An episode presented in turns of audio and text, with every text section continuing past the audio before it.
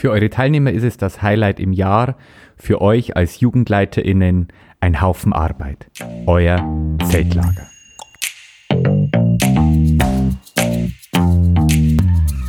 Willkommen zu einer neuen Folge vom Juleika Podcast, ein Podcast von mir für die Jugendarbeit. Diese Folge ist vielleicht eher für die JugendleiterInnen unter euch interessant, die noch nie eine Veranstaltung organisiert haben. Vielleicht erfahren die, die schon welche organisiert haben, aber auch etwas Neues. Wie organisiert man eine Veranstaltung? Wie organisiert man ein Zeltlager, eine Wochenendveranstaltung, eine Jugendfreizeit, die mehrere Tage geht? Zuallererst kann ich euch sagen, es ist gar nicht so viel andere Arbeit wie die Organisation einer Gruppenstunde. Beginnen wir ganz am Anfang.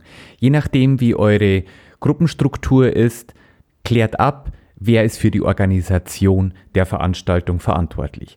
Das können eine Gruppe an Teilnehmerinnen sein, das kann der Vereinsvorstand sein, das können die Gruppenleiterinnen sein, das kann aber auch eure komplette Jugendgruppe sein. Wenn ihr das geklärt habt, klärt ab, was wollt ihr machen.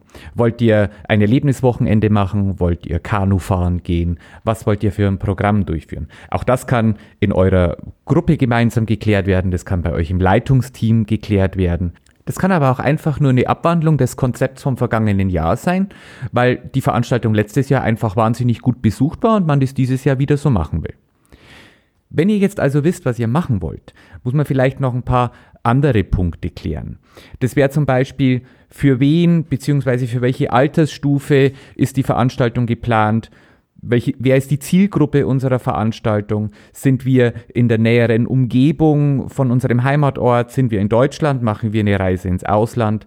Ist es eine Gruppenaktion? Ist es eine Aktion für einen kleinen Teil unserer Gruppe?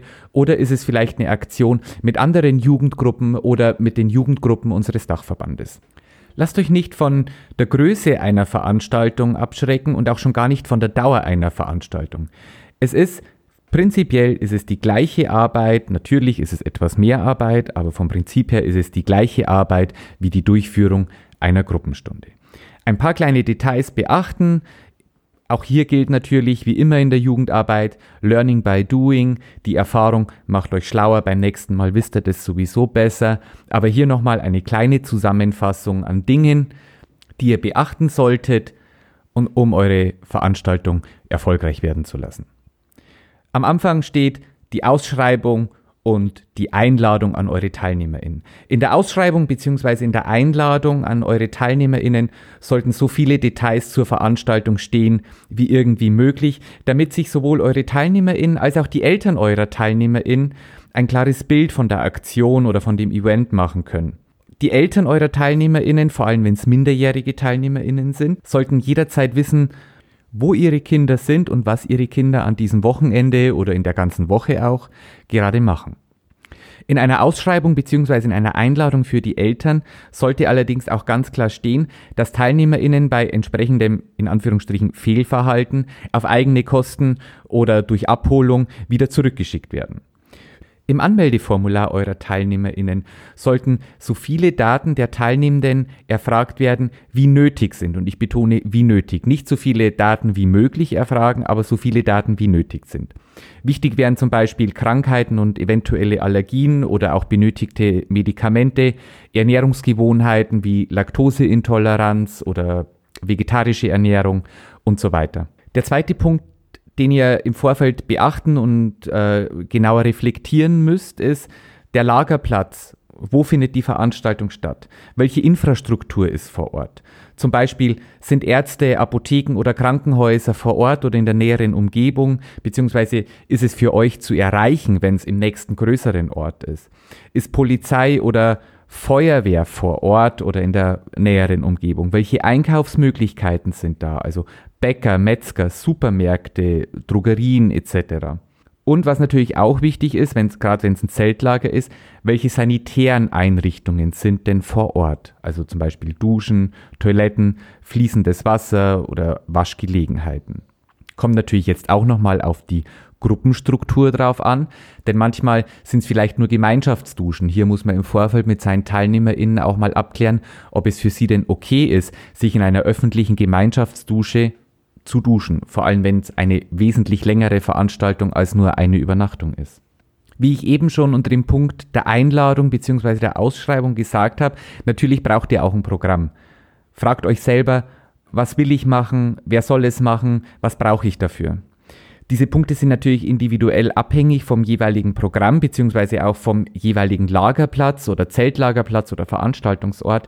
Deswegen kann ich die jetzt hier nicht so erläutern. Da gibt es auch keinen keine Liste, das kann man machen, das soll man machen, das muss man machen. Da sind ganz viele Faktoren davon abhängig, zum Beispiel eure Gruppenstruktur, eure Teilnehmerinnenstruktur, die Altersstruktur, auch die Gesundheit eurer Teilnehmerinnen spielen alles bei der, Programm, äh, pardon, bei der Programmplanung mit hinein.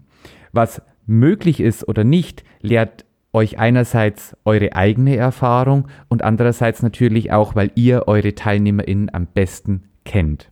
Ein anderer wichtiger Punkt bei Veranstaltungsplanung ist natürlich auch die Abrechnung.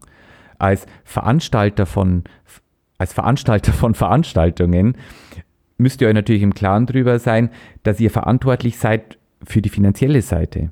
Macht euch also schlau über Zuschussmöglichkeiten. Je mehr ihr an Zuschüssen bekommt, umso billiger und günstiger könnt ihr eure Maßnahme für eure TeilnehmerInnen anbieten. Das sollte für euch auch mit einer der obersten Prioritäten sein. Wichtig ist oder empfehlenswert ist es, wenn ihr einen Gruppenleiter, eine Gruppenleiterin habt, die sich nur um die finanzielle, um den finanziellen Rahmen einer Veranstaltung oder vielleicht sogar um den finanziellen Rahmen eurer Jugendgruppe kümmert. Ihr kennt eure Struktur vor Ort natürlich viel besser, als ich es kenne. Ich kann nur aus eigener Erfahrung sagen, Ansprechpartner Nummer eins für Förderzuschüsse sind in der Regel Kreis- oder Stadtjugendringe, euer Landesjugendring oder vielleicht sogar auch eure Gemeinde. Es wird ganz selten ein Antrag, der von Jugendvereinen kommt, auch wirklich abgelehnt.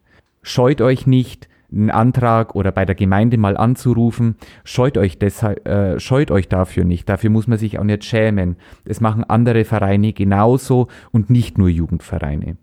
Der letzte Punkt bei der Planung einer Veranstaltung ist Versicherung. Klärt es gründlich mit dem Vereinsvorstand ab, was geplant ist und was auch tatsächlich davon versichert ist.